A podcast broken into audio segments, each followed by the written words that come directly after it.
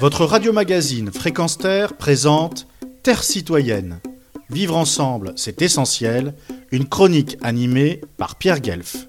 D'aucuns sont tombés des nues en regardant les reportages en direct des événements du Capitole où, ce mercredi 6 janvier 2021, les troupes de Trump, qui les avaient chauffés à blanc, ont envahi ce symbole de la démocratie de manière violente. Eh bien, pas moi. Je ne suis même pas surpris et sans faire de la prémonition, à l'occasion de mon ouvrage qui sort en ce mois de janvier dans toutes les librairies de France, à savoir Le temps des comploteurs, publié aux éditions Jourdan, j'avais argumenté cette possibilité de la manière suivante.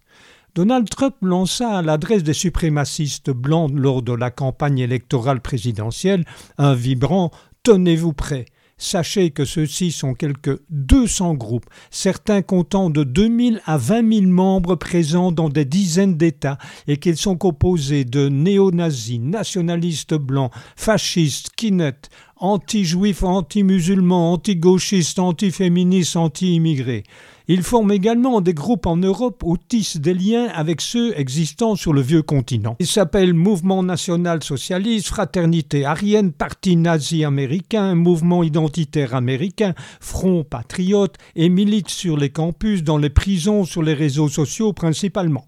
Plusieurs défilent en gants très violents et commettent parfois des assassinats, mais la plupart, ils se contentent, si j'ose dire, de proférer des propos racistes et xénophobes, généralement sous le couvert de la Constitution des États-Unis, au nom de la liberté d'expression qui est son premier amendement.